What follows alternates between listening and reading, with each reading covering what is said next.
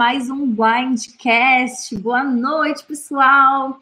Estamos aqui para falar sobre o episódio 5 de No Limite e comigo está o Guto, que vocês já conhecem, e o Rabone resolveu dar aqui o ar das graças de volta na frente das câmeras. Para quem não conhece o Rabone, ele que criou o podcast Blindcast junto com o Bonome, e ele é da equipe oficial de Survivor. Então, assim que Survivor voltar, vocês vão ver muito mais do Rabone por aqui. Falem oi aí pro pessoal, gente. Mandem seus beijos para os seus fãs. Oi, gente, muito bom estar aqui, muito bom estar com vocês. É, inclusive, acho que talvez seja melhor estar com vocês do que assistir No Limite. Então, por favor, venham e comentem com a gente, porque esse momento é bem gostoso, eu adoro. Oi, gente, tudo bom? Prazer voltar aqui. Eu tô aqui toda semana, na verdade, vocês que não sabem, né? Eu que tava aqui operando nos bastidores, mas hoje eu tô aqui na live, né? Um pouco voltando a botar minha cara no sol aqui para poder dar minha opinião e ser bastante criticado por vocês. oh, o Guto comentou assim que, que é mais legal a gente estar tá junto do que assistindo o episódio.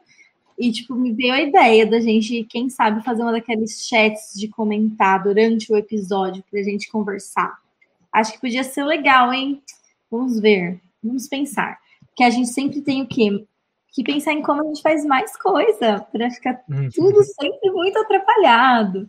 Gente, vamos conversar, como sempre, de, é, pensando em focos narrativos, pensando nas estratégias. A gente vê o episódio, a gente vê o que está rolando na internet sobre os outros podcasts, o conteúdo todo que está sendo produzido de No Limite, excluindo as fofocas, né? Excluindo aquela cobertura de No Limite, a mãe de Ciclano disse não sei o quê. Tirando isso, a gente está atento aí e vigilante. E a gente escolheu algumas coisas bem legais para trazer para vocês hoje. Tá de volta o nosso quadro IC, que é o nosso quadro de fanfiqueiro, que está sendo muito legal trazer ele aqui para vocês, porque a gente pode sonhar com o que poderia ter sido e aí a gente acaba fazendo um link para vocês do que, que pode ser, pode vir a ser no futuro, ou que vocês podem achar em outras franquias de No Limite. Então vamos começar com e se o Bill tivesse sido eliminado de verdade, sem pedir para sair? Que, que, que, teria, é, que, que história isso contaria? É, a estratégia de quem que teria levado o Bill a ser eliminado, quem que ia se beneficiar disso? Bora lá. É, eu, eu vejo, assim, na verdade, eu sempre falo isso aqui, então eu, eu acho que as pessoas podem. Quem não gosta dessa, dessa. Quem não gosta da Gleice, essencialmente, não sei se tem alguém que não gosta, talvez não goste muito de eu ficar me repetindo, mas eu acho que a Gleice ela, ela se destaca muito na tribo, e eu acho que eu vejo a Gleice como uma pioneira é, desse tipo de movimento, assim, ela realmente tá jogando pensando no que é melhor para ela e no que faz sentido para ela, né? Ela tava aí como foi pauta do episódio, ela tava um pouco ameaçada, né? Ela tava correndo algum risco. Então, e ela chega de fato a se manifestar dizendo que iria votar no Bill e falar com a Peixinho. Mais uma vez a gente não vê isso acontecer, mas a gente vê a Peixinho falando o que aconteceu, né? Porque aparentemente ele só tem duas câmeras para produzir o show. Então a gente vê esse momento e eu acho, eu acho que a Gleice seria a pessoa que puxaria esse movimento e tentaria fazer isso mesmo se ele não desistisse. Né? Não sei se vocês têm alguma outra possibilidade aí é, em mente. É, não, eu não sei se ela teria conseguido, né? Tipo, se ela, ela, é, é que ela poderia ter tentado, eu acho que ter até. Óbvio, óbvio não é palavra, mas, tipo, é bem provável, né? Porque tem outras pessoas ali que ela poderia mirar, talvez até o André, que é alguém que ela já mirou, né? No primeiro episódio, se a gente lembrar. Mas eu não sei se ela teria conseguido, porque querendo ou não, quando você olha para o André e para o Bill, né? A gente está fazendo essa crítica desde o início que Gui Napolitano, André, Bill são as mesmas pessoas, né? Só que jogando em três, né? Com três vidas. É... Então, e eles são esse perfil de que, tipo, ah, você não quer eliminar, principalmente no início, porque é força em prova, né, gente? E ninguém quer perder força em prova no início do jogo. Então, é, eles acabam durando por conta disso. Então, eu, eu acho eu acho improvável que o Bill fosse eliminado nesse momento se não fosse a, a desistência, né? Uhum. É. Eu acho assim, o Dilson comentou aqui que ele acha que só a Gleice, o Kaysar e a Jéssica votariam no Bill. E eu Faz acho que sentido. nem o Kaysar, porque a gente viu o Kaysar tentando convencer o Bill a ficar. As conversas que a gente viu durante aquele pedaço depois da prova foram justamente do André junto com o Kaysar, conversando com o Bill, falando que não precisava desistir. Que é isso, bro, irmão? Fica aí, vamos ficar aqui juntos e tal. Mas não, é, ele não quis. E, e assim, ainda que eles votassem os três no Bill, realmente para o Kaysar não faria sentido, porque para o Kaysar faz muito mais sentido tirar a Jéssica. Ele, ele já não é aliado da Peixinho, ele já deixou meio claro que tinha uma rixa com a Peixinho no começo. Aí ele vai tirar o aliado da Peixinho, que é mais próximo dele, sendo que a Gleice já é próxima da Peixinho. Ele vai ficar completamente rendido na mão da Gleice, estrategicamente. E foi o que acabou acontecendo. Então, realmente, a Gleice se beneficiou bastante desse move. Agora, olhando essa, esse mesmo se por uma outra perspectiva, a pessoa que se beneficiou mais diretamente, pelo que a edição contou pra gente, foi a Jéssica. E eu, e eu senti um pouco da Jéssica a mesma coisa que a Iris estava falando na semana passada. Tipo assim, ah, eu sei que você é eu, eu sei que você é eu. Tipo, uma sensação realmente de impotência. E, tipo, tendencialmente eu seria mais inclinada a julgar ela bem forte, falar que ela não tentou e que não. Só que eu sinto que deve ser uma coisa meio mãos atadas. Ela deve estar se sentindo muito desiludida, porque ela viu a, o, o Mahmoud tentar e não conseguir. Ela sabe que o povo não vai flipar nesse momento do jogo, sabe? Então, eu entendo a desilusão dela e o choro dela. É, eu acho compreensível dentro desse tipo de jogo, né? Dentro das cartas que eles estão vendo que tem ali, ela meio que desistir, mas ao mesmo tempo é, é, um pouco frustrante, assim, é muito mais interessante você, embora o público tenha xingado o Marmude todo, mas é, é mais interessante você ver uma pessoa tentando lutar para ficar do que uma pessoa dizendo, ah, não posso fazer nada. É um pouco cansativo ficar toda semana alguém falar, ah, já sei que sou eu, mas não, não tem nada que fazer. Tipo, dá um jeito, tenta pelo menos, faz alguma coisa, pra, pelo menos para dar entretenimento pra gente, sei lá. É, e como a gente estava comentando até aqui antes da live começar, trazendo um pouquinho para cá, né? É, eles estão jogando e tentando jogar sem parecer para o público que eles estão jogando, porque eles devem saber que isso vai acabar tendo alguma repercussão negativa. E às vezes até a Gleice queria fazer um move, queria fazer uma jogada de tirar o, o Bill, só que às vezes ela fazia essa jogada nesse grupo de união que a Calango estava, logo depois do show do Wesley Safadão, e esse, essa, essa coisa de união toda, e eu vou lá e vou tentar dar um blind aqui, eu vou tentar fazer uma uhum. enganação. E aí ela aproveita do fato do Bill estar reclamando o tempo inteiro de estar ali, estar com fome o tempo inteiro, que nem o Juan sempre falou aqui.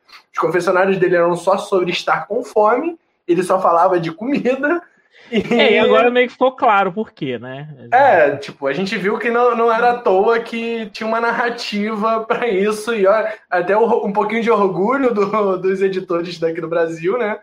Que pelo menos algum ar, o arco de narrativa eles deram pro, é, pro Bill, né? Esse episódio teve uma narrativa muito melhor, né? Eles colocaram é, um, duas pessoas que poderiam sair, eles, eles mostraram os votos certos, o intervalo foi no momento certo. Esse comentário do Rodrigo eu achei interessante, que ele ainda poderia. Eu acho que, inclusive, é o que aconteceria, né? Vamos supor que a Gleice puxasse voto no Bill eu acho que isso faria com que a Peixinho cortasse, é, escolhesse o Bill nesse momento, em detrimento da Gleice, na minha opinião. O André também. E eu acredito que a própria, é, a própria Jéssica iria querer puxar o nome da, da Gleice para ir com os meninos na Gleice. E não acho que ela ia ficar tentando se unir com o Kaysar e com a Gleice para Então, tipo assim, eu não acho que necessariamente a Gleice puxaria esse nome, porque nem a Jéssica, que seria a mais interessada em que outra pessoa saísse, porque ela que estava no bórum, nem a Jéssica ia embarcar nesse plano. Com certeza a Jéssica ia flipar e ia falar: Ó, oh, a Gleice quer em você. Vamos uhum. na Gleice. e aí ia, ia acabar sendo pior ainda do que se ela não tivesse feito nada, né? Uhum, é verdade. E, bom, que mais que a gente pode pensar que aconteceria? E o André, gente, além de ser próximo do Bill, qual é o outro movimento dele? Ele votaria na Jéssica, como o Bill falou que votou na Jéssica, era porque é o nome que estava circulando. Só que a Jéssica é a aliada mais provável e possível para o André, sendo que as outras pessoas já estavam em duplinhas. Se ele puxasse a Jéssica para o lado dele, ela ia ser uma aliada muito boa para ele. Então, o que, que o André está fazendo, gente, votando na Jéssica? Assim, considerando a Jéssica para sair, né? É, a questão é que a gente não sabe o que, que, se passa na cabeça do André, né? A gente não tem. E eu acho que nem ele falar, sabe. Né? É, às vezes ele, ele também não sabe direito o que, que ele tá pensando, assim. Então, é, a gente não vê o André próximo de alguém, a gente vê a Peixinho falar que ele é um aliado, mas a gente não vê os dois falando de voto, falando de jogar juntos em nenhum momento. A gente só vê a Peixinho falando que ele é bom para ela, para ela continuar, ele é bom para ela ele continuar no jogo. É, mas a gente vê, por exemplo, o Peixinho falando com a Gleice de voto em todo episódio, mas com o André nunca. Então, é difícil saber o que o André faria. Eu acho que o André, alguém mandaria ele votar em alguém, ele iria lá e votaria. Não tem muito, muita Ai, complexidade. Gente, muito ruim isso, né? Uhum. É, não, é até o ponto que eu coloco mesmo para se for continuar nessa ideia de cast de Big Brother, pro Boninho tentar evitar colocar essa galera mais planta. Tipo, você planta no Big Brother, você até tolera, mas no, no No Limite você tem 45 minutos ali para você contar uma narrativa de três dias. E você precisa das pessoas falando, dando confessionários para que aquela narrativa seja contada. Você não quer ver o ponto de vista de uma, duas pessoas. Você quer ver o ponto de vista de, uma, de todo mundo que está participando ali, ou pelo menos da maioria que está participando ali, para poder ter um fechamento. O problema é que eu fico até feliz do, do Bill ter sido eliminado, que pelo menos agora só tem dois, né? O André e o Gui, que são essas, essas plantas, né? é que justamente a gente não sabe muito bem onde o André tá, o que, que faz sentido pro jogo do André, e eu nem tô falando no nosso ponto de vista, não. Eu tô falando mesmo pro espectador de No Limite, de saber o que o André está fazendo no jogo. Ah, o André é um calango? É só isso? E a gente tem uma narrativa para Grace, a gente tem uma narrativa para o Kaysar, principalmente para Carol Peixinho, que eu acho que é uma das melhores narrativas do programa. A Jéssica tá criando a narrativa dela, mas o André é o André. E tá ali, sabe? Às vezes a gente até esquece que tá ali, né? É, e aí, na hora de votar, depois de todo o drama, depois de quitar por causa de comida, o Bill vai e fala que ele tá votando na Jéssica como estratégia de defesa. Contra quem? Você mesmo! Ele pediu pra mim, gente. Até o André votou nele, não foi? Foi, foi. todo mundo votou nele. Eu não sei, será que ele achou que o público só ia ver essa parte, não ia ver ele é. o que ia acontecer? Eu acho ele que ele falou, ele falou assim: ah, esse povo não vai editar eu pedindo para sair, então vou falar alguma coisa bonita aqui para parecer que eu não pedi, entendeu? Parecer que, que, Sei lá o que ele pensou. Mas eu acho que foi isso. Eu acho que na hora de justificar ali, ele ficou com vergonha de, de falar, de assumir que ele pediu para sair e tentou fazer a linha de, de que estava condenado e tentar se defender. Que eu acho eu achei pelo menos o chumbo teve a dignidade de falar: olha, eu tô votando essa pessoa, mas meu voto não vai fazer diferença nenhuma porque eu pedi para sair, entendeu? Eu acho que Sim, o Bill não, não conseguiu nem isso ele se mostrou ser o menos pior ali em todos os aspectos no geral, né? Uhum. Menos no aspecto de tá do jogo, mas a gente tem que lidar com o que a gente tem. E outra coisa, meninos, agora mudou o jogo, né? Na, na, na Calango. A, a Gleice e o Kaysar estão um pouquinho mais poderosos. O Dilson comentou que ele acha que o André é próximo da Peixinho, do Bill e da Jéssica. Mas que nem eu falei, ele parecia que ia na Jéssica. Só que o Renan comentou aqui que todo mundo sabia que o da Gleice estava na reta. Pode ser, então, aquele tipo de coisa que acontece na edição, que é eles não mostram uma pessoa que foi bem ou que eles querem que a gente torça fazendo uma coisa errada quando aquilo não é interessante para a história. Então vamos supor, às vezes quem ia sair era a Glace, se o Bill não tivesse desistido. Mas eles deram uma dica pra gente que poderia ser a Jéssica, pra gente não ver a Glace indo mal, pra gente não ver ela no bottom, porque ela teve essa colher de chá e vai continuar no jogo. Só que agora que isso aconteceu, realmente o jogo muda e eu acho que a Gleice está um pouquinho mais poderosa, porque a Peixinho tinha um F2zinho ali rolando com o Bill. E a relação dela com o André não é tão forte assim. Então, será que isso vai fazer com que a Peixinho vire mais F2 da Gleice? Será que ela vai querer puxar a Jéssica com o André para não ter que depender dos BBBs 18? O que vocês acham que vai acontecer agora?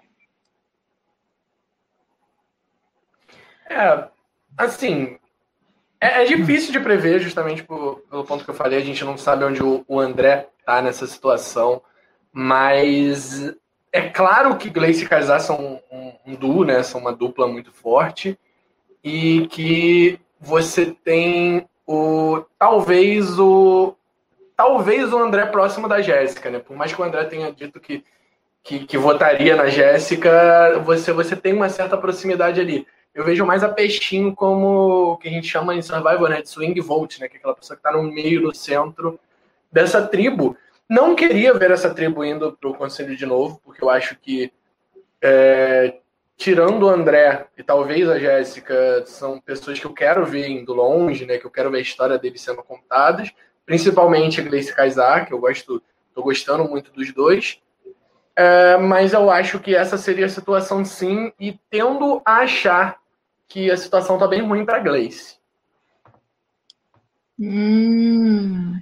Eu Você acho que... que a Peixinho deve votar com o André e com a Jéssica na própria Gleice. Talvez, talvez. Tem a proximidade muito grande das duas, né? O que, que você acha, Guto? Eu acho assim, o problema da. A, a força da Gleice é ter o Kaysar do lado dela. Mas o problema dela também vai virar isso no momento desse. Porque é. se eu sou a Peixinho, eu sei que eu não sou F2 da Gleice. Eu sei que eu não sou a prioridade máxima dela. Se, eu não, se não fosse isso, muito provavelmente a Peixinho estaria melhor jogando com a Gleice do que contra a Gleice. Mas com o Kaysar junto ali, ela talvez não fique, não seja uma prioridade para Gleice e isso pode passar pela cabeça dela. Então, eu acho que acaba a necessidade de quebrar esse duo acaba ficando mais forte do que a ligação que ela tem com a Gleice. Quando se o Kaysar não tivesse ali, eu acho muito provável que elas jogariam juntas. Gente, ó, tá esquentando aos poucos, hein? Tá esquentando igual aquela água morna que a gente não percebe que tá esquentando, mas aí estamos falando um pouco de jogo. E eu, a, a, a, história que o episódio contou realmente trouxe a palavra estratégia mais de uma vez, combinação de voto.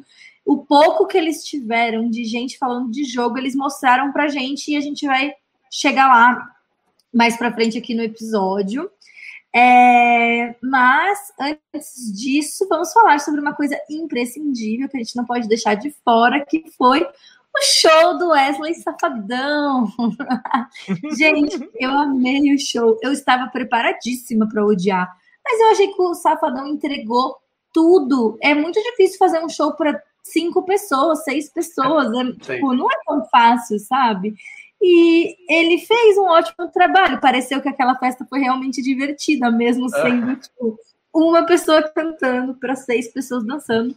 Achei que foi bem legal. Achei que tiveram momentos de personagem interessantes. Eles realmente parecem se gostar, não parece aquela coisa de família feliz para fazer média para TV. Então achei que foi bem divertido. A, a minha chará, Ana Beatriz, gostou também. Ela achou, ela achou legal. É, exato, eu também, eu também achei que não foi muito excessivo. O tanto de comida parecia que estava de boa, sabe? Eles, eles ainda estavam na areia, num, num, sei lá, eles não apareceram num resort com umas caixas de som bizarras. Com a quantidade de comida que eles estão ganhando parece até pouco, né? É, pode ser que seja isso também, a gente está com ponto de referência quebrado. Mas eu estava imaginando que eles iam que, que, ia ser uma coisa meio a Loki anunciando o gênero do bebê dele, sabe? E aí, tipo, acabou que foi uma coisa mais tranquila. E eu gostei, achei que o Safadão tem um carisma incrível foi legal assistir ele. Teve uma repercussão muito negativa quando saiu a notícia de que ia ter o Safadão, né, no Limite. E eu não sei se é porque a gente ficou com a expectativa baixa demais achou que ia ser uma tragédia, mas assim, na minha opinião, foi o menor problema do episódio. Porque, é, é, vamos lá, a gente já viu até em Survivor é, alguém que nem ganhou o reward ganhar uma reunião com outra pessoa para, sei lá, para conversar sobre o jogo e ter, ser, receber assistência do jogo receber é, vantagem, sendo que a pessoa não ganhou prova nenhuma para isso, ela só sobrou num, num, num, negócio de sorteio. Então, assim, é, ter um cara lá cantando para eles e animando eles, não me parece uma lógica problemática, não. Eu acho, achei que foi super tranquilo. Ele tava lá de boa com a galera, pé na areia, assim.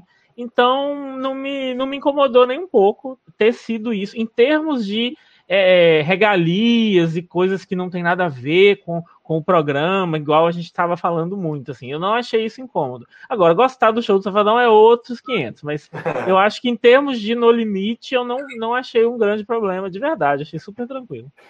Eu, eu, acho que as pessoas estão jogando muito pelo próprio gosto musical também, né? Tipo Exato. De, ah, eu não gostaria de estar no show do Safado. Eu, particularmente, gostaria. Eu, eu, sou, eu sou eclético ao ponto de, tipo assim, tá tocando, tem uma cerveja, até escola, gente. No, no, no, no na, na, situação que eles estão, eu ia beber aquela escola como se fosse, a, sei lá, uma, uma artesanal, entendeu? Uhum. Eu ia beber aquela escola com muita vontade gritar vai safadão. Eu só, eu só pensei em uma coisa, gente, e agora eu vou levantar até esse ponto aqui para vocês. Tipo assim, eu tô falando, eu sou eclético, até curtiria o show. Mas imagina a vergonha que seria você e mais seis pessoas ali, e aí você olhar pro lado, tem cinco pessoas cantando a música que ele tá cantando, e você não saber a letra? Nossa senhora! Ia ser horrível. Ia ser uma tortura para mim, ia ser muito ruim. Você ia ficar só assim, só, só se balançando. Não, mas, mas ele cantou uma música nova. Ah, a nova, tudo bem. aposto que ele repassou a letra toda com a galera. Então, essa ah, cena, sim. nesse momento que ia aparecer na TV, você ia estar tá lá sabendo a letra horrores. É. Eu acho que você não ia passar essa vergonha é, na mas TV. Eu tô falando, mas, tipo assim, assim, gente, duas ou três mais famosas eu cantaria, uhum. mas tem umas ali que ele cantou que eu ia ficar tipo. É. mas, eu fala, acho desculpa. O, o, é duas coisas. Uma que na hora que o André falasse que esse ser o prêmio, porque ele avisou antes, né? Então é. eu ia fazer as pessoas ficarem cantando a música do Safadão pra mim, pra eu decorar. Eu ia falar, vamos lá, minha gente. É verdade. Tira essa música aí.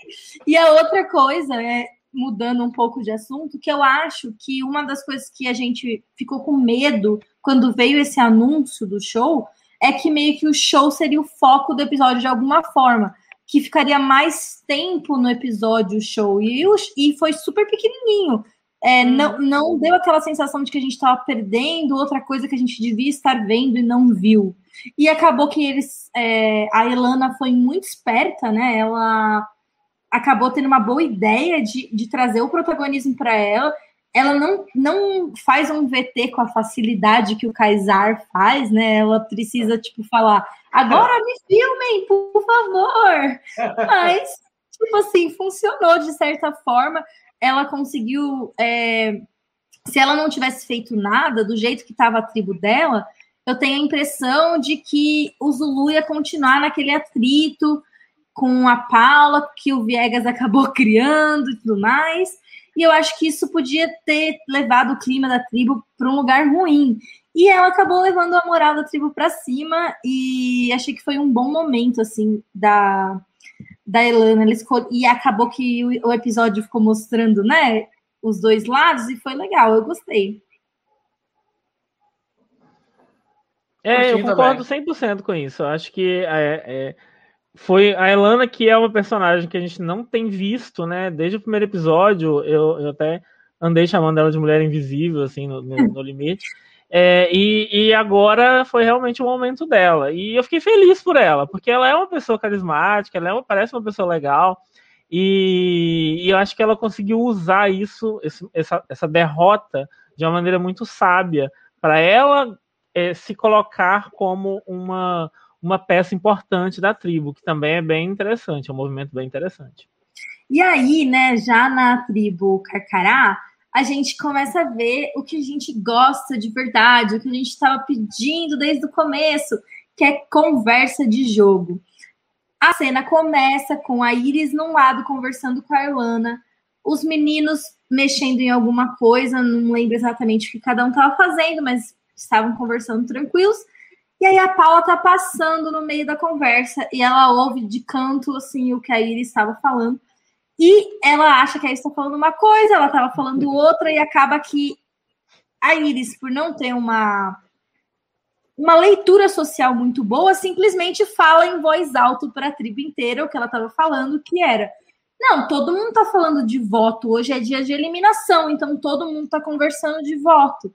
Então eu achei muito interessante. Ela meio que usou esse arquétipo da que ela, que ela sempre usa, né? Da caipira, da que tipo, ai, eu nem sei o que eu tô fazendo de errado, ai, o que eu tô falando não era para falar em voz alta. Então ela faz esse joguinho muito bem feito, a gente já viu ela fazer antes e foi muito eficiente. E ela tá jogando muito bem para o público, assim como o Kaysar. No começo, não, mas eu acho que ela já recuperou o favoritismo de alguma forma, mesmo porque a edição só está mostrando ela certa. Talvez uhum. porque lado da Paula, né? Então eles não querem queimar muito o filme dela. E aí é isso, gente. Vamos lá. Tem muito mais para se debruçar nessa parte de conversas da Carcará de estratégia. Eu amei, me animou bastante. Foi meu momento favorito, na verdade, do episódio. foi ver que existem pessoas começando a se articular é, de formas que não são, ah, vamos eliminar quem é pior em prova. E a Paula chega a falar explicitamente isso. Ela fala assim: nem sempre o voto vai ter a ver com quem foi pior em prova. E que para mim foi uma surpresa, de certa forma. Eu não sei se ela tá falando isso é, é, só para inglês ver, assim, não sei como, porque se ela só queria argumentar contra, é, porque ela queria que a Gleice saísse, sabe? E não sei se tem a ver com isso. Mas eu acho que ter alguém que esteja disseminando essa mentalidade já é um bom sinal para pelo menos um momento que o jogo se torna individual, assim, sabe? Eu, eu, acho que podem vir bons momentos aí pela frente por conta disso. E ver a Iris também falando, olha, é, eu estou começando a entender melhor como é que o jogo funciona, estou começando a entender melhor essa, é, é, a situação aqui de, de convivência, de acampamento, como que isso influencia, né? E, e vê-la acordando nesse sentido também faz bem para o jogo e também faz bem para a narrativa que a gente quer, que a gente espera de um programa como esse.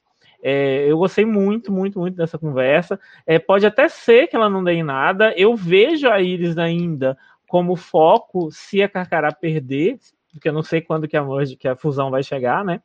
É, mas ainda assim, pelo menos eu acho que existe aí uma, um vislumbre de uma maneira diferente de jogar que a gente está começando a se desenhar nesse momento.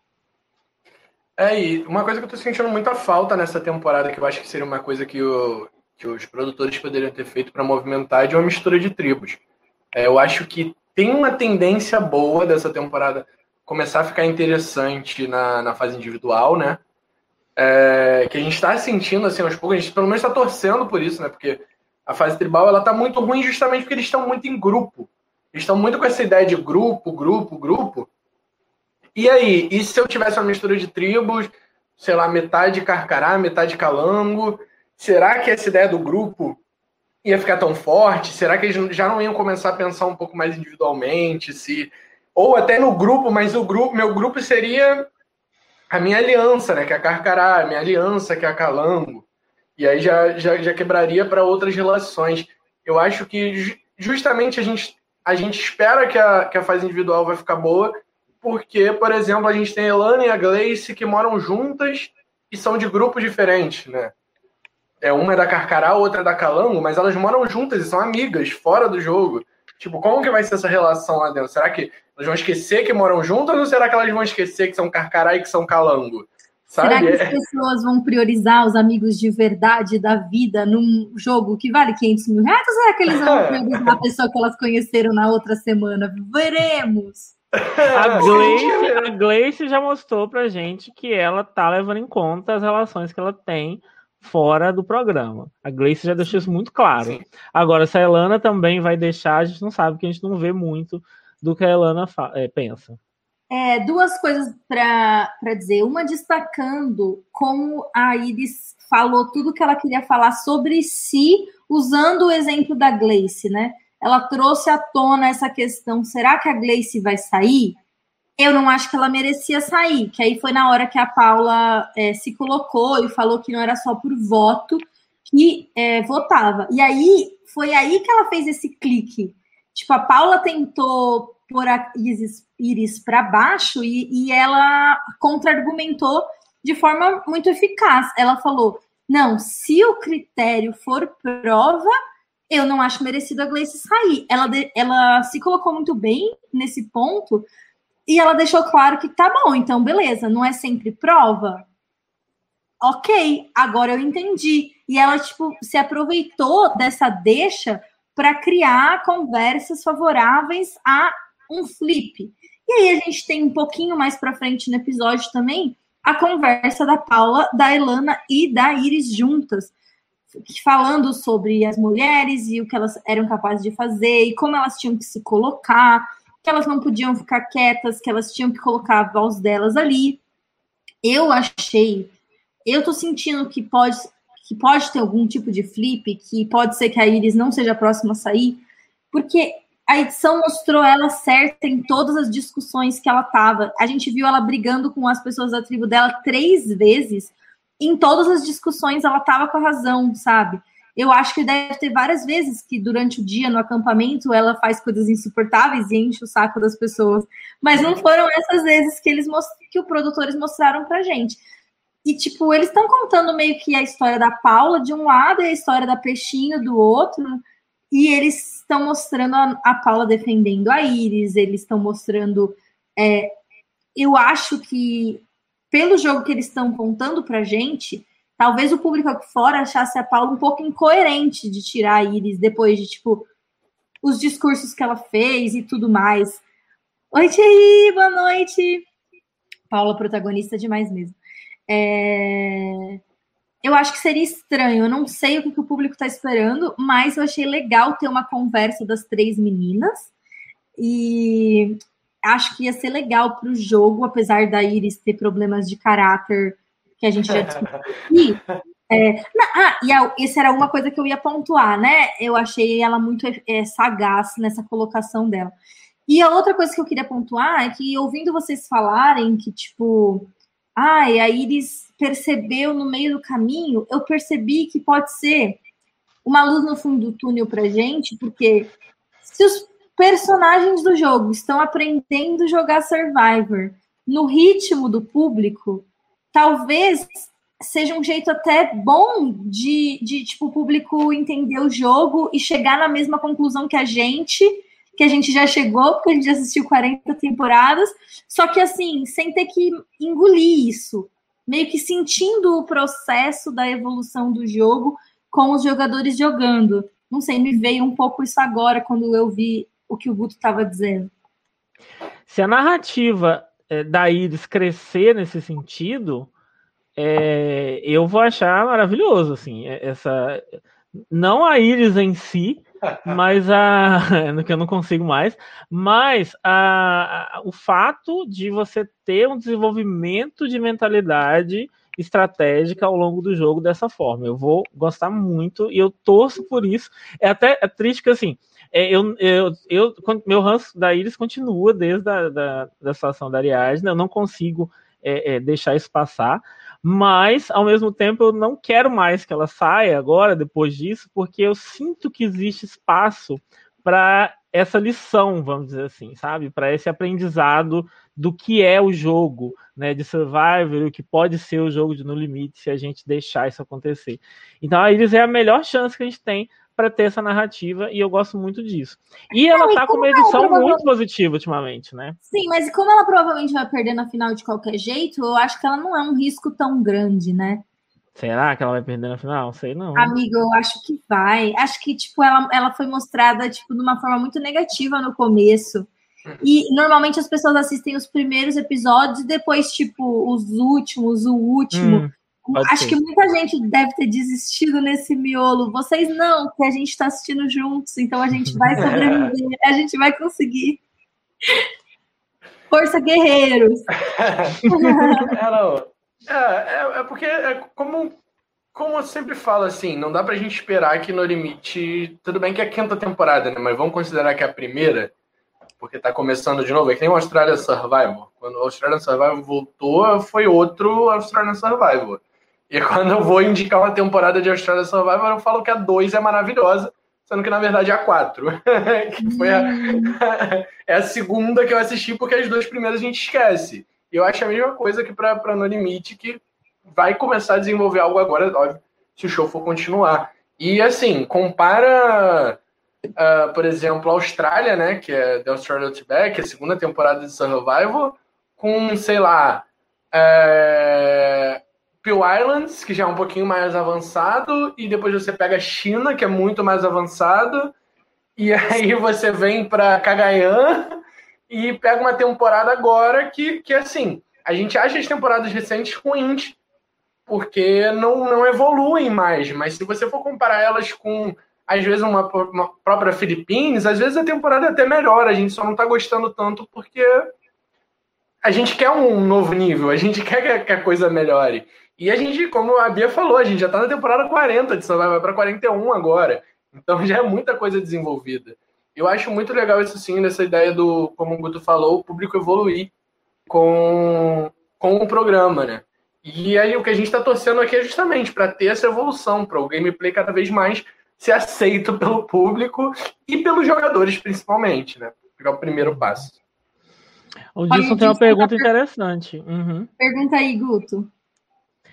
Vocês acham que a Iris, se a Iris tivesse saído no lugar da Ariadna, ela conseguiria fazer isso, ou ela, Ariadna, o que a Iris está fazendo? Ou seja, né, talvez reverter e começar a ganhar espaço dentro da tribo? Acho que é isso que ele está tentando é, identificar.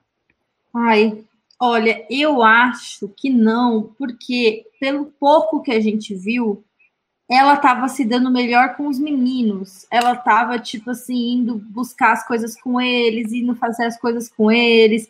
É, ela mostrou aquela proximidade com o Chumbo também, né? O Chumbo ficou best de todo mundo. Então, talvez ela precisasse do outro lado flipar para ela ter uma chance e ninguém vai flipar na Paula. Então, ela estaria um pouco de mãos amarradas, porque para Paula o Gui é dispensável, mas para o Gui a Paula não é dispensável. Ele, tipo, precisa dela muito. Então, porque ele não tem nenhuma condição de se desenvolver no jogo sozinho. Ele tá no grupo da Paula e se ele não tiver, ele vai ter que ser absorvido por outro grupo, porque ele não vai fazer nada. Então, eu acho que a Ariadna estaria numa posição. É que a Iris acabou se aproveitando da situação. Ela se aproveitou dos erros dos outros. Eu, tipo, acredito realmente que a Iris está jogando e ela está sendo muito sagaz e manipuladora. Que, tipo assim, é, é, é porque ela sabe o que ela está fazendo, ela só está fazendo isso de uma forma que ela está enganando as pessoas da tribo dela e o público, que é a mesma coisa que o Kaysar está fazendo com mais carisma. Uhum. É que é ruim de assistir, porque ela não é uma pessoa tão torcível. Então é triste ver que, tipo, ela tá sendo esperta dessa forma. Mas eu acredito que a Ariadna tava fazendo um papel muito mais de. É, de ser ela mesma, uma coisa mais BBB, assim, porque, tipo, ela saiu falando, não, tudo bem, porque eu sou mesmo a mais fraca em prova, tudo bem minha tribo me eliminar. Enquanto a Iris não tá meio que nessa perspectiva, sabe? Então, acho assim, que não vejo a Ariadna fazendo essa mesma coisa, não.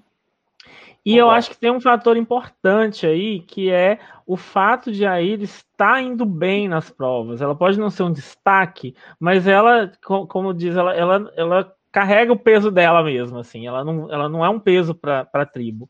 E a Ariadna não estava conseguindo isso. Então eu acho que, ainda que a Iris tivesse sido eliminada, porque todo mundo estava de saco cheio dela, no, na próxima eliminação ia pesar o fato de a Ariadna não estar conseguindo é, entregar o que ela precisava nas provas. É, ó, o Thierry tá comentando que acha que a Iris chega na Merge, e eu também acho pela história, assim, o tanto de airtime que ela teve. Se bem que a gente nunca sabe, a gente não sabe analisar essa edição. Se tudo que a gente falou tá errado, é culpa da edição, que a gente não sabe o que eles estão mostrando pra gente. Não vem por culpa da gente. Falou a menina que perdeu todos os bolões do Blindcast que eu participei, gente. Todos. Eu sou péssima de saber quem vai ganhar. e agora vamos para mais um quadro aqui nesta noite linda do Blindcast, que é o Fora da Ilha, onde a gente comenta coisas que a gente viu que aconteceram depois do programa entre os participantes. E uma coisa que tem acontecido, que deu repercussão fora da ilha, foi a continuidade da briga Angélica Ariadna. Guto, você é o nosso leão lobo esta noite. esta, esta fofoca pra gente. Gente, assim, eu não vejo é, efetivamente as lives das pessoas, né? Mas, assim, né, as pessoas acabam chegando no ouvido da gente, essas coisas. E a, a, a Angélica fez soltou os cachorros na Iris numa live, assim, ela falou muita coisa é, de jogar na cara mesmo os preconceitos que a Iris tem, é, as coisas que ela falou é, que é, acabam sendo invasivas, na verdade, né? Você é, dizer como uma pessoa deve viver a vida dela, ou como uma pessoa deveria ter vivido a vida dela, sendo que já até passou, sabe? E aí a, a Angélica foi bem dura em relação a isso e disse uma coisa importante até, que a Iris falou, falou, falou que ela, que ela não entende muito bem, que ela fica perdida nesses assuntos, mas ao mesmo tempo é que se ela realmente tivesse a intenção né, de se de melhorar e de aprender, é, ela teria no mínimo se retratado, sabe? Falado, ó, oh, gente, desculpe pelo que eu falei, eu realmente falei sem pensar e eu vou entender melhor esse assunto. Mas ela em nenhum momento ela se retrata, em nenhum momento ela mostra nenhum tipo de arrependimento.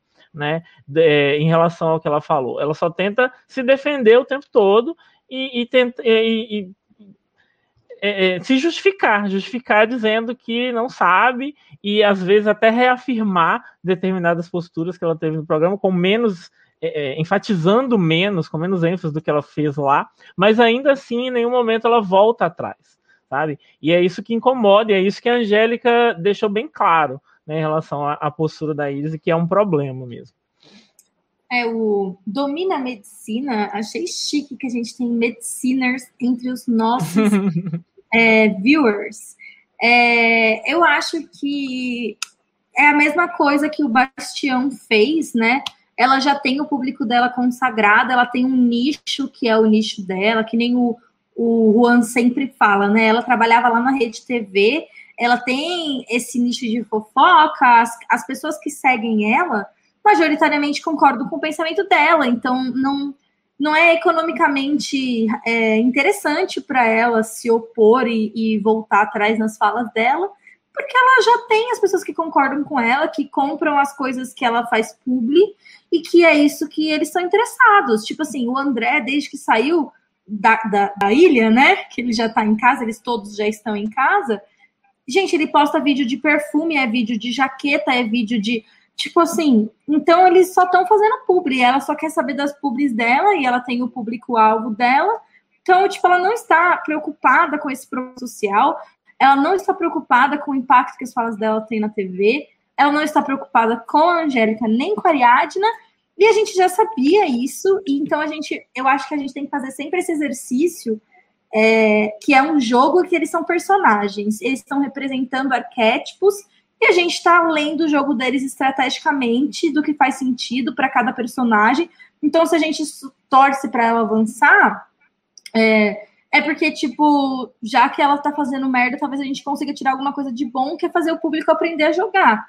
Isso não quer dizer que a gente vai coadunar com as falas dela. Eu acho que nosso podcast sempre foi bem posicionado nesse sentido. E acho horrível, acho horrível, mas é compreensível e esperado que ela haja dessa forma, né? É, não dá. Quem fala o que ela falou, não, você não consegue mais esperar menos. E ela se coloca numa posição assim: ah, vocês acham que eu deveria ter falado é, é isso mesmo, tá muito certo se prostituir, etc. Sabe? Ela, se, ela coloca, ela leva a, a, a situação a um extremo meio ridículo, como se isso fosse o que as pessoas esperassem dela, como se isso fosse o que quem condena tivesse, tivesse achando que ela deveria falar. Quando não é, né? Ela não tem que falar nada, ela não tem que falar que, que tá certo ou tá errado. Ela só tem que é, é, acolher a pessoa. Não é só isso, mais nada. Ninguém espera mais nada dela, mas ela finge que as pessoas têm uma postura é, é, extremista e, e que era de defesa da prostituição e etc., só para tentar pagar de, de, de coitada da história. O Jonathan fez uma pergunta aqui, é, eu, vou até pra fazer, aproveitar para fazer um paralelo, né? Sem falar necessariamente que temporada foi, dar muito detalhe e tudo mais. Mas a gente teve sim um caso de transfobia em Survivor, uma temporada bem movimentada. E assim, o comportamento dos próprios participantes que estavam ali, comparado com o comportamento que. que assim, foi, eu até gostei do comportamento que teve na própria Carcará, assim, no geral. Mas comparado com o que teve em Survival, que, que, que a, a transfobia foi repugnada por todos os participantes. E assim, isso gerou muito, uh, muitos comentários na internet que, inclusive, foram muito positivos. É, esse episódio é horrível de se assistir, eu ainda nem, não, nunca revi ele, porque assim, realmente é pesado, mas assim, é um episódio que eu recomendaria para todo mundo assistir, não, não mais de uma vez, mas assistir uma vez se você quer aprender sobre sobre aquilo, se você quer ter uma noção melhor sobre aquilo, um episódio que eu recomendo muito, que foi um momento que para mim Survival se comportou e editou muito bem uma, uma, uma, uma situação. Então, tipo, vai batendo palmas para o que eles fizeram lá. E, assim, infelizmente, aqui no Brasil a gente está avançando nisso. Né? até até, a, a, até casos de LGBTfobia serem respeitados e tratados com a devida seriedade a gente vai levar mais alguns anos, infelizmente. Não que nos Estados Unidos seja exemplo total, né? Mas já um avanço melhor com, com relação a, a, a, pelo menos vir a discutir essa pauta. Sim, a, a, no geral, em Survivor, eles, eles mostraram já, já tiveram acontecimentos que permeiam todos esses tipos de discriminação, é, até questões capacitistas, tipo, todo tipo de coisa já aconteceu, porque realmente é um reflexo da sociedade e é dentro de um certo, dentro de uma certa régua, por exemplo, a régua da pessoa estar fisicamente apta, não no sentido de ser boa em prova, mas no sentido de que ela não vai morrer se ela ficar com pouca comida, pouco sono, na chuva, porque ela não tem nenhum tipo. Então, assim, ainda que Survivor abra muito mais o leque para pessoas de todos os tipos do que o No Limite está fazendo agora, ainda assim tem um, um limite, né? Um, um, de que tipo de pessoa pode participar de Survivor. Então, nesse microcosmo, dentro dessas possibilidades, já aconteceu de todo tipo de discriminação e às vezes foi bem contado, às vezes não. Algumas coisas não resistiram ao tempo, né? Tipo, a gente achou até que eles lidaram de uma forma ok, mas vendo mais para frente a gente vê que não era dessa, dessa forma que era o ideal. Mas o, o, o, o que Survivor tem de muito interessante é que é uma comunidade ativa e participativa que se impõe e que cobra da produção posturas diferentes e mudanças no show, então isso é bem interessante. É, o Dilson comentou que nesse episódio que o Rabone citou, até o Jeff meio que toma partido e se posiciona, é bem legal. E, por fim, antes do nosso ranking, a gente vai falar sobre uma coisa muito legal que aconteceu, que eu acho que foi, foi o auge da nossa chiqueza. Eu, a gente contou aqui para vocês alguns, algumas lives atrás que a gente assistiu uma live da produtora brasileira de Survivor falando sobre No Limite. E aí, nessa live, eu perguntei para ela é, o que, que ela achava do No Limite não ter um tema de fundo. Porque Survivor sempre tem, às vezes, mais de um tema, né? Tipo assim, Nicarágua, quer dizer, é, Micronesia, fãs versus favorites. Então, tipo, já era o Survivor número tal, ainda tinha o nome do lugar, ainda tinha o tema que era o plano de fundo. Então, como a gente sabe que isso é um fio narrativo, que eles contam história através disso, né? Porque quando é, é, é Brands versus Beauty versus Brown, eles perguntam para a pessoa por que, que você é Brain, né? Aquela história que a gente conversou da ter que usar terninho, eles, eles usam isso nos temas também, né? E aí eu perguntei para ela isso e ela respondeu que para ela não, não depende, isso não é tão relevante, que o importante é o cast ser bom. Você pode conferir um pedacinho dessa, dessa live lá no nosso Instagram, Blindcast Underline Survival. Só que foi muita coincidência, porque aí saiu a logo da temporada 41 e a próxima temporada de Survivor não vai ter tema. E eu juro que eu não perguntei de propósito, é. mas a gente já sabe o que a produção do Survivor americano pensa sobre isso, porque por coincidência a gente perguntou sobre isso na live. Muito, nossa, eu fiquei me achando, gente. Não vou mentir, não. Você não perguntou de propósito, mas o que ela respondeu foi muito consciente. porque ela sabia muito bem que ia vir uma temporada sem tema de Survivor logo mais. Sim. Sim. E, e, o que vocês acharam disso? O que vocês acharam dessa temporada é. sem tema? E vocês concordam eu, com ela? Eu vou me permitir discordar um pouquinho da produtora de Survivor, quem sou eu, mas, mas assim, concordar em parte. Que, tipo, eu concordo que se você constrói bons personagens, o tema é irrelevante. Eu acho que para Survivor isso é sim uma boa opção. Por mais que tenha muita gente criticando isso, é, eu acho que no, no ponto que o jogo chegou para para você ter que ficar fazendo temáticas como Heroes vs Heroes vs Hustlers, que até hoje ninguém entende como foi feita, é melhor, você, é, é melhor você ou voltar para as localidades, que era algo que eu queria muito, que eles voltassem a explorar outras localidades, mas a gente sabe que não é mais uma realidade muito boa, porque é muito caro, isso é muito caro para a produção, porque ficar filmando num lugar só. Então, vamos partir para explorar mais personagens. Beleza, para Survivor isso funciona. Mas No Limite está começando a construir agora. vou fazer outra comparação com a Australia Survivor, que é um show que é muito novo, muito recente, mas que já está até. Tem gente até que diz que está superando o Survival americano. E é um show que a gente vai cobrir no Blindcast. Oh. Então vocês fiquem atentos que vai ter cobertura.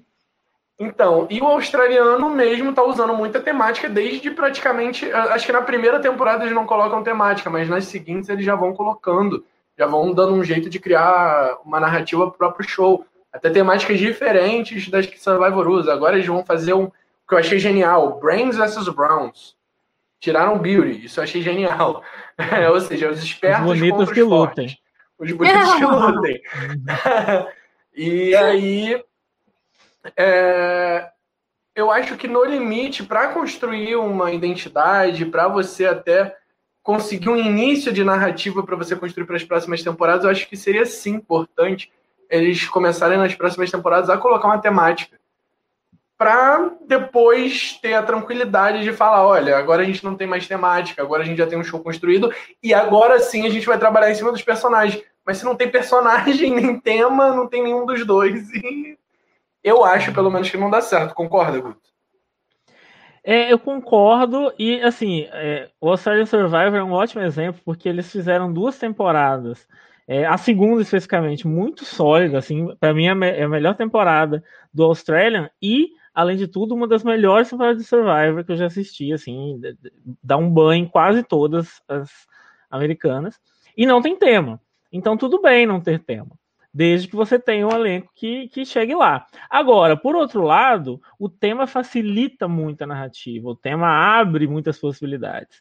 E você vê que a partir da terceira temporada do Australian, que foi a primeira que teve tema, é, a audiência subiu consideravelmente, porque a, a promoção da, do, da temporada já começou a ser feita em torno do tema. Eles já começaram a usar atletas que eram conhecidos do país, já começaram a fazer coisas que é, é, só com temas são possíveis.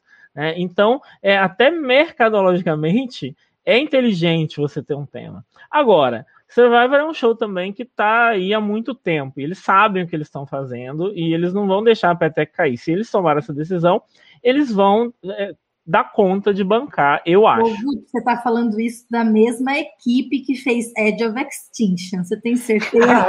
Mas pensa só, não é, não é de se louvar que, a pessoa, que alguém tenha falado, gente, a última ideia que a gente teve foi Edge of Extinction. Não é melhor a gente parar? Sabe? Então, assim, Exatamente. Assim...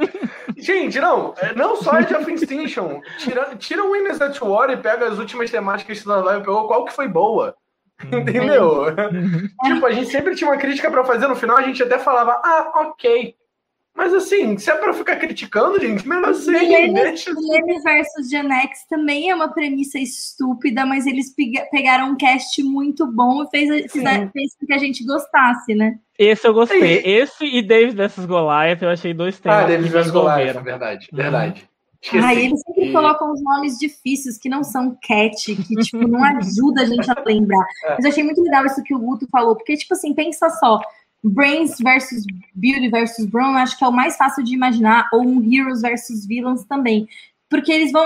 É, é, todo mundo sabe o que é um vilão ou uma pessoa forte. Então você só vai falar assim: quem se sairá melhor? Uma pessoa esperta ou uma pessoa forte? Qualquer um assistindo uhum. vai conseguir, tipo, entender o que, que o show quer, quer dizer com isso. Então, realmente facilita muito. Inclusive, gente... é, é, é, Brains versus Brown, Brown versus Brain versus Beauty, que foi a 28, Kagayan, foi a temporada que me trouxe para Survivor. Eu vi esse tema. Eu já estava com um pouquinho de vontade de assistir. Quando eu vi esse tema, eu falei, gente, que legal essa ideia. Vou assistir, vou começar agora. E foi assim que eu cheguei, pelo tema. O tema me fez assistir, sabe? Ah. Que legal, amigo. Adorei. É, depois a gente tem que fazer um dia uma live comentando como é que a gente é, virou fã de Survivor. A minha história já tem aí perdida em algum lugar nos nossos uhum. podcasts. A minha também, provavelmente. A gente com certeza não vai achar com facilidade. Provavelmente umas duas, três vezes que a gente contou, né, Bia? Com certeza, parece que tenha sido umas 15. Se o Bolacha que assistia a gente naquela época voltar aí, ele deve saber de cor nossas, nossos, nossos temas. E aí, para encerrar, a gente vai fazer o esqueminha que a gente tem feito aqui com vocês toda semana do ranking. A gente acabou optando por um por votar no ranking mais de tipo pessoas que a gente precisava falar é, que, que cresceram, vamos dizer assim, e fizeram alguma coisa nesse episódio. Não necessariamente que, no geral, essas pessoas estejam em primeiro lugar no jogo. Mas também, se a gente sempre falar da pauta da semana, que graça vai ter, não é mesmo? Então a gente vai falar sobre outras pessoas também. E eu não estou com. Ah, achei. A pessoa que está em número um, de novo, ela estava ela estava na. Ela subiu semana passada e continuou em primeiro lugar agora. É a Gleice, que, como a gente falou, não necessariamente está livre de ser eliminada a próxima vez que a tribo dela for para o CT. Ela vai ter que rebolar. Mas ela foi aquela pessoa que, na tribo dela, jogou e foi falar com a Peixinho e foi buscar pelo menos essa possibilidade. Então, Gleice continua aí no pódio por continuar sobrevivendo usando a astúcia e o social dela. É, a Gleice, assim, ela pode até ser eliminada, mas eu vou ficar muito surpreso se ela ficar parada assistindo a eliminação dela. Eu não vejo a Gleice com esse perfil e eu vejo que, assim, ela sempre entrega. E eu não acho que aqui foi diferente. Eu acho que aqui, independentemente do Bill desistir, o que eu, o que eu enxergo é que quando a gente vê a Carol Peixinho falando, gente, é, a Gleice veio até mim e disse: Olha, eu vou votar no Bill porque o Bill tá desconfortável, não quer estar tá aqui, etc. Na minha visão, a Gleice não está sendo tipo justa, ah, vou votar em quem é, quer sair. Ela está se aproveitando de uma situação que vai beneficiá-la, porque ela estava em risco, sabe? Então, é, a Gleice é esse tipo de jogadora. Ela não vai assumir isso por, por, por motivos que a gente sabe, BBB, ela etc. Quer o prêmio. Uhum. Mas ela é essa jogadora, sabe? E isso, para mim, a torna um dos maiores nomes, se não o maior, é, até agora na temporada. A, a Tribo Calango em si, eu acho que tá, tá, tá caindo mais nos gostos, nos gostos do, do público, sabe? Principalmente com as pessoas que estão ficando, né? É, que se pegar no público no geral, né? A Angélica não era tão bem vista pelo público de sofá, né? Era muito bem vista por nós, mas o público de sofá nem tanto. E concordo sim que a Gleice tá jogando muito bem. Eu acho que ela tá, tá conseguindo eliminar pessoas que são boas para o jogo dela de saírem, né, no caso, de serem eliminadas e tá conseguindo se cercar de pessoas que vão favorecer mais ela no futuro torço muito para ela não ser eliminada antes da fase individual, porque eu acho que na fase individual as chances da Gleice é, durar, né? Pelo menos ir sobrando ali no jogo, a galera esquecer um pouquinho desse alvo de que a Gleice é durante a fase tribal, né? Durante a fase de tribos. é, eu acho que ela pode acabar indo bem longe, mas ainda tenho medo dela sair nos próximos episódios aí. Não sei quando que a, a merge, né? A fusão. Eu quero a merge, gente, pra, pra salvar esse povo. Ó, a Paula concordou com o que o Rabone está falando, que ele, ela acha que a Gleice está em risco, que é uma pena, porque a gente queria ver o jogo dela na Merge, e de fato seria muito legal. E no segundo lugar do nosso pódio, uma pessoa que vem se destacando por ser um pacote completo para as produções Globo de reality show, que são as produções que você precisa entregar para o público, o público vai decidir seu destino. Então, as pessoas que dizem que combinar voto é errado, que mentir é errado, deviam estar mais preocupados com pessoas que conseguem fingir por dias ininterruptos ser uma pessoa que elas não são, enganando todas as pessoas do mundo. Isso é muito mais assustador do que uma pessoa que mente para ganhar dinheiro num programa de TV.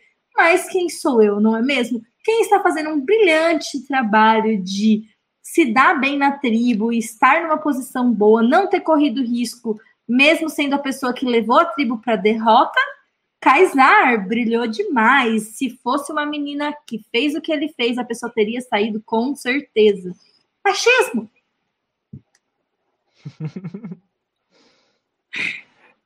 É, Nossa, Kaysar não trouxe muita empolgação, gente. Ele não foi. ele não é que eu, eu acho que eu, eu não falei nada porque eu acho que o Rabone fala muito bem do, do, do, do Kaysar. Do, do Kaysar, né? Hum. Não, é porque a gente estava conversando aqui antes do, da, da live começar e, e a gente estava comentando justamente sobre o Kaysar, que é alguém que a gente não. Tipo assim, por exemplo, eu, eu não curtia tanto o Kaysar no Big Brother nem curtia tanto a Gleice, para falar a verdade. Para mim foram os dois que meio que foram sobrando ali. E eu vi que tava ganhando muita força com o público. Mas assim, na briga Kaysar e Gleice, eu era Gleice total, porque eu achava o Kaysar insuportável. Mas quando a gente vai, joga pro No Limite, a gente vê que o, que o jogo que o Kaysar fez lá no Big Brother, que era aquele jogo de fazer de coitado o tempo inteiro. Tipo assim, fazer de coitado, pelo amor de Deus, eu não tô falando da situação dele nem nada, mas muito de tipo assim, sempre querer jogar um pouquinho pro público, sempre querer é, ah, eu não combino voto. Rabone, os pais dele estão na guerra. Gente, eu mal vi essa edição e eu acho que eu ouvi ele falar umas 30 vezes que eu, sobre, sobre isso. Assim. É, eu, não, eu vi, assim, tipo, dois episódios. com a história dele. Eu me compadeço com a história dele, sinceramente. Mas ele era um cara que eu não gostava muito dele lá no, no Big Brother em si. E no No Limite ele tá entregando, sabe? Tipo, por mais que seja de um jeito que a gente, a gente ainda torça a cara um pouquinho para poder assistir, ele tá entregando, tipo, ele tá entregando entretenimento, ele tá entregando, querendo ou não, ele tá entregando um pouquinho de jogo, dá para perceber que ele tá jogando bem, dá para perceber que ele, ele, ele fica na veia, enfim. É.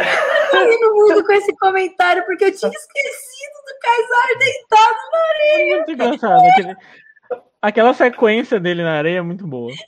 É, muito boa. Uhum. Ele é muito bom. Tipo assim, e ele deu muita sorte, porque aquele negócio de ler a borra de café poderia, a, a, podia, ele podia estar tá achando que ele tá abalando e ter um confessionário de cada um da tribo falando puta que pariu, que saco, que o Kaysar tá com essa porra desse café de novo. Mas ele deu sorte que o povo achou legal. E, e tipo assim, isso me lembrou. Até tirei o óculos. Isso me lembrou uma história que uma vez eu estava ouvindo o podcast do Rob Cisternino, gente, faz muito tempo. É uma, é, isso já deve fazer. Sobre tipo, o Kaysar? Não, não, era, era uma entrevista do Boston Rob, né? Do Rob Mariano, para o Rob Cisternino. E ele comenta nessa entrevista que, tipo, no, na primeira temporada dele, é, todo dia de manhã eles faziam tipo um ritual, tipo um jornalzinho, cada um tinha uma função, que era meio essa questão de convivência, de, de e que é aí que está o charme da pessoa que consegue virar o líder da tribo, o charme de uma pessoa que nem o Rob Mariano, que ele é essa pessoa que puxa as pessoas para perto, né?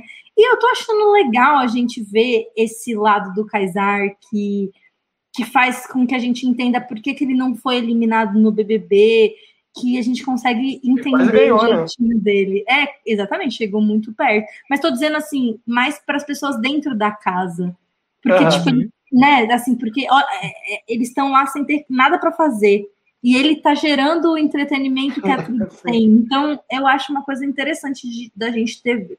Ó, o Casar tem tanto carisma que até quando força, não parece que está forçando. Mas isso é porque ele sempre parece forçado. Aí a gente não sabe, a gente não sabe diferenciar, aí a gente não sabe se ele é daquele jeito, se ele tá forçando. É, Terceiro o único lugar. problema é que eu acho muito difícil dessa vez bater ele numa final, tá? muito difícil, principalmente se o final for votação de público. No Muito. nosso podcast não zero, exatamente. Nenhum. No nosso podcast zero, é uma coisa que eu falei, o Kaysar, ele tem tudo para sugar airtime total na temporada. E se eu tivesse uma temporada com ele, eu jamais deixaria ele chegar muito longe, porque é, é, é impossível bater. Ele e a Glace, eu jamais deixaria chegarem longe. Inclusive, são é muito é bons para que... conquistar o público. Por isso também que ele é uma F2 da Glace, né? Quem que ele vai confiar para levar ele na final? A Gleice é a única uhum. pessoa que não só acha, como sabe que pode vencer dele na final, porque já fez isso uma vez. E, tipo, mas nem sei se repetiria, tá? Dessa não, vez. não sei também, mas ela já ganhou um milhão e meio. Então a pessoa que mais arriscaria o dinheiro na final para perder para o Kaysar é a Gleice, mesmo que ela ache. É possível até que ele vença, até por esse argumento. Ah, ela já ganhou o outro, deixa essa vez ele ganhar. Uhum. Eu acho que e eu, eu veria ela fazendo isso sem problema, do mesmo jeito que a Ana Clara fez por ela quando chegou ali o momento. Eu adorei esse comentário do caris, Carisma e o Nickness uhum. Nerve em VT. O Jairo, se estivesse aqui no, no, no chat, teria gritado. É, e, por último, estreando no nosso pódio, uma pessoa que a gente conseguiu ver um pouco mais do que está pensando, de como são as relações, é, de que, que ela tem a entregar para a equipe. o Rabone dando spoiler. A Ilana, a Ilana é a, é a nossa terceira colocada hoje. Como a gente comentou, ela participou das discussões estratégicas que tiveram na tribo dela. Ela roubou airtime, fez VT. Ela não foi mal na prova, enquanto parecia que o Viegas estava com mais dificuldade que ela naquela prova. Então, a Elana fez a estreia dela aqui. O que vocês estão achando da Elana? Oi, Hirohan! Pena que o Juan não né? hoje. Ah, a gente também achou uma pena, mas ele já deve estar de volta semana que vem. E aí vocês aproveitam e conhecem o Rabone também, para depois vocês verem mais dele quando o Survivor voltar. Mas aí, e aí? O que vocês têm para falar da Elana? É, a Elana, a gente até já falou disso aqui, né? Porque a gente teve o gancho para isso. Mas ela teve um grande momento nesse episódio, que foi justamente o momento em que ela faz o luau da Elana e decora todo o cercadinho deles lá. E, enfim, e faz aquela parceria com o Viegas lá para ele ser o meio que o empresário, apresentador dela. E acaba sendo divertido, acaba sendo um momento em que ela mostra qual é a, a função dela ali na tribo, como que ela pode ser agregadora, como que ela pode é, trazer, levar a tribo para cima, mesmo no momento de derrota. Então eu acho que quando, principalmente nessa fase do jogo, você e a Elana não é uma pessoa que parece estar mandando em muita coisa ali. Ela não, ela vai onde der ali, porque ela não está tendo voz real. Então você se mostrar né, um, um, um, recurso importante, é, seja emocional, seja é, dessa forma para a tribo, é muito válido e muito inteligente, sabe?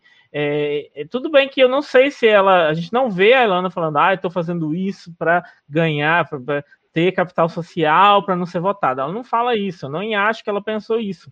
Mas eu acho que existem jogos que são intuitivos, né? E eu acho que é, é essa intuição e você dar vazão a essa intuição é, também é uma, uma qualidade importante é, em, em, um jogador. Oi, Felipe. Ó, Felipe elogiou a presença do Rabone. O... Eu acho assim, você falou essa questão de jogo intuitivo. Realmente, porque essa, essa é um pouco essa questão de tipo, não, eu só estava sendo eu mesma. Se eu não sei, às vezes me deixa um pouco confusa, porque eu sei o que é melhor para mim fazer numa situação, mas isso não quer dizer que só porque estrategicamente é vantajoso, isso já não seja da minha personalidade, sabe? Tipo, é, eu acho que as, por isso que eu sempre falo que você tem uma caixinha de ferramentas para jogar Survivor. Você, cada pessoa tem as suas. Você não tem como pensar o que, que funciona, o que, que é certo para um geral. Você tem que pensar em você em como as suas características e forças podem te levar para frente. E você tem que usar isso estrategicamente e ser estratégico em relação à forma como você se posiciona num grupo isso não é necessariamente manipulação ou algo ruim. Tipo, você ter inteligência social e conseguir se colocar numa posição de, de que seja favorável a você, isso é o, o que as, os meritocratas esperam num negócio. Então, tipo, não tem quem que pode falar que esse, isso não é um comportamento razoável e esperado. Então, isso ia ser outra coisa que eu gostaria que mudasse um pouco, esse negócio de ah, eu só tô sendo eu mesma.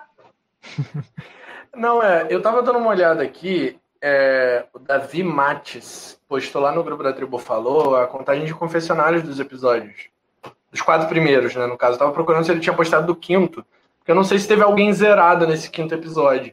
Porque a única pessoa que zerou até agora, não teve nenhum confessionário em um episódio, foi a Lana no terceiro episódio. E eu lembro de, tipo assim, não ter notado que ela teve zero confessionários, porque eu não, não fico contando. Tipo, é por aí acredito até que quem faça isso faça depois, tipo, reassistindo o episódio. Tipo, na hora do episódio você não fica, um, fulano teve zero confessionários. Tipo, fulano teve dois confessionários. Tipo, eu, pelo menos eu não sou assim, pode ter gente que seja. Mas enfim. É, e aí, eu, eu fiquei meio triste com isso, porque foi um momento que eu notei que, tipo assim, a gente zoa tanto o Gui Napolitano, a gente zoa tanto o André, a gente zoa tanto o Bill, Deus o tenha, né? Eliminado. É, mas a Elana também tá apagada, né, nessa, nessa temporada. E eu acho que foi legal ela ganhar um, um destaque mesmo que mínimo nesse episódio, justamente porque é comum que o próprio Domi, do, Domina Medicina que tá falando, é que acha a Elana esquecível, e realmente ela tá esquecível nessa temporada, e a gente espera muito dela por conta do potencial que a gente vê do, do, do Big Brother. E até pelas coisas que a, que a Bia estava falando, pelo jogo que ela está fazendo, meio que por under the radar, né? Que a gente chama quando a gente está falando de survival. E é. só, que, só que isso é sempre uma, uma coisa que a gente está esperando, está esperando, está esperando, mas precisa de um de subir para poder a gente a gente realmente subir ela de vez. Mas concordo que ela está no top 3 do ranking desse episódio também conhecido, né? Esse Under the Radar, também conhecido como Vamos Perder na Final. É um, muito bem gostoso, ótimo, legal. E agora, como todo mundo que consegue subir, tem que ficar esperto, porque se você subir muito, você pode cair. Temos uma pessoa que vem despencando no ranking, acabou ficando em último por ter sido insuportável, chato, desagradável e machista. Zulu, bem-vindo ao fundo do poço aqui Já no Balcast. Já esteve em um, agora está aqui de novo. Bem-vindo de volta ao fundo do poço. Eu acho assim, gente, a atitude do Zulu é, é, é, é tão, foi tão machista, mas tão machista. E as pessoas acham que para você ser machista, você, só, você tem que xingar uma mulher explicitamente de alguma coisa.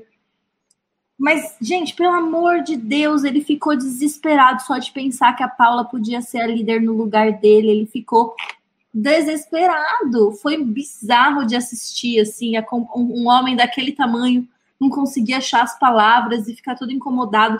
E voltar atrás em coisas que ele já tinha dito só para fingir que ele nunca quis um líder, só para ela não ser a líder, só para ele não ter que seguir o que ela tá falando, ainda que o que ela esteja falando seja melhor. É, ah, revoltante. É, é, é, o primeiro momento que, eu, que a gente vê o Zulu se sentindo ameaçado, de fato. Assim, eu nunca, eu nunca imaginei, eu não imaginei que ele fosse é, tão facilmente fragilizado no momento em que ele visse sua liderança ser ameaçada. É, então, eu fiquei na dúvida, eu queria até ver como a Bia se pronunciaria, se é, realmente isso é por ser uma mulher ameaçando ou se é só por ele estar ameaçado. Essa foi a minha maior dúvida, minha maior reflexão, assim, né, no, no episódio. Eu não consegui chegar a uma conclusão. Mas, de qualquer forma, é, foi bem ridículo, foi um papelão. E é, o que mais chama atenção é justamente assim, a gente vê a tribo o tempo todo, quando chega de uma derrota, vai lá, faz uma autocrítica, conversa sobre o que errou e etc. E ele tem a cara de pau de falar que achava que eles não deveriam ficar fazendo autocrítica e tentando mudar as escolhas que eles fizeram, só porque a mudança era a Paula deve ser a líder. Foi muito. Nossa, foi uma vergonha. Eu, eu fiquei muita vergonha por eles. Eu fiquei também. Eu tive, eu tinha uma conversa, trocando, fugindo um pouquinho até aqui, eu tinha uma conversa com o meu cunhado, né, que é uma pessoa totalmente de fora, que estava assistindo No Limite, num, num, domingo de almoço. E ele falou, ah, eu acho que a Calango está perdendo muitas provas, ainda naquela época que a Calango estava perdendo, está perdendo muitas provas porque ele não tem uma, um, eles não têm uma liderança, enquanto a outra tribo tem uma liderança. E aí eu parei para pensar, tipo, nem discutir, óbvio, mas uh, que a gente que assiste Survivor sabe que liderança é um dos maiores problemas que se tem em Survivor. A partir do momento que você vira líder, você tá propenso a errar. E assim, e ele, ele tá tão nessa coisa de tipo, quero ser líder, quero ser líder, que provavelmente quem vai se eliminar é ele mesmo. Quem acaba irritando as pessoas é ele mesmo, ele vai acabar cavando a própria cova. Então, fora o, o fato dele ser machismo, machista, que eu acredito que assim, para a gente vai influenciar muito, mas lá dentro provavelmente não vai influenciar tanto assim, obviamente, infelizmente. Mas ele vai acabar cavando a própria cova justamente porque ele não, ele não suporta que alguma outra pessoa, como o Guto falou mesmo, sendo homem ou mulher, óbvio que, que tipo, sendo mulher e da forma como ele se comportou é pior ainda para ele, é mais papelão ainda para ele. E ele ele vai se perder, ele vai acabar perdendo o poder que ele tinha dentro da tribo. É, o Zulu já é uma pessoa que eu vejo como quarta fora do baralho para winner. Eu já acho que ele já alcançou um ranço do público que mesmo se ele chegar, eu não vejo ele vencendo. Então, é isso, pessoal. Mais um Blindcast está chegando ao fim. Você que está aqui acompanhando com a gente não se inscreveu no canal, se inscreve rapidinho curte o vídeo também, deixa um comentário para ajudar a influenciar as pessoas a acharem o nosso canal. Cada vez mais pessoas estão assistindo no Limite e ia ser legal se eles encontrassem a gente. Aproveita, segue a gente no Instagram, que como sempre a gente, ah, além das enquetes e tudo mais, a gente também faz umas coisas engraçadinhas lá. Vai lá ver que a gente fez um Reels essa semana tirando sarro do Bill e do Chumbo por terem quitado. A gente também colocou os trechinhos da live da produtora de Survivor. Então a informação sempre chega em primeira mão lá no Instagram do Blindcast. E lá você acompanha os outros shows que a gente tem, de RuPaul's Drag Race, Amazing Race. E agora também, daqui a pouquinho, quando começar, de Survivor Austrália. Obrigado, Guto. Obrigado, Rabone. Mandem beijos para os fãs. Gente, muito obrigado por estarem aqui com a gente mais uma semana. Somos guerreiros, a gente sempre vai poder é, se vangloriar disso. E, mas é muito legal, é muito legal discutir, ainda que o programa esteja deixando a desejar, é, a nossa é, a nossa análise e a, as conclusões e as coisas que a gente discute aqui, até pautas é, é que tão, são maiores do que o programa, né, como esses comportamentos, essas, essas situações sociais, acabam tornando toda a discussão interessante. Então, isso faz valer a pena, independentemente da decepção estratégica, da decepção em termos de produção, a gente se diverte com o programa por estar aqui nesse lugarzinho, todo mundo junto. Então, agradeço muito e semana que vem estamos aí. Tchau, tchau, gente. Semana que vem estou de volta aí também nos bastidores novamente. E... Quem sabe até na frente das câmeras, porque eu acho que tem outra pessoa que vai sentar semana que vem. Então a gente faz a dança das cadeiras nesse podcast, como se não houvesse amanhã. É, obrigada a todo mundo, obrigada Dilson, Ananda, Jones, Thierry, pessoal que estava comentando antes, Mediciner, Felipe, Hiro.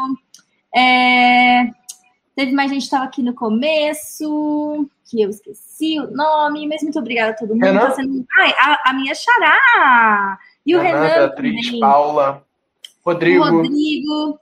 Valeu, gente. Foi muito gostoso. Tipo, vocês são ótimos. Os comentários de vocês são sempre engraçados e pertinentes.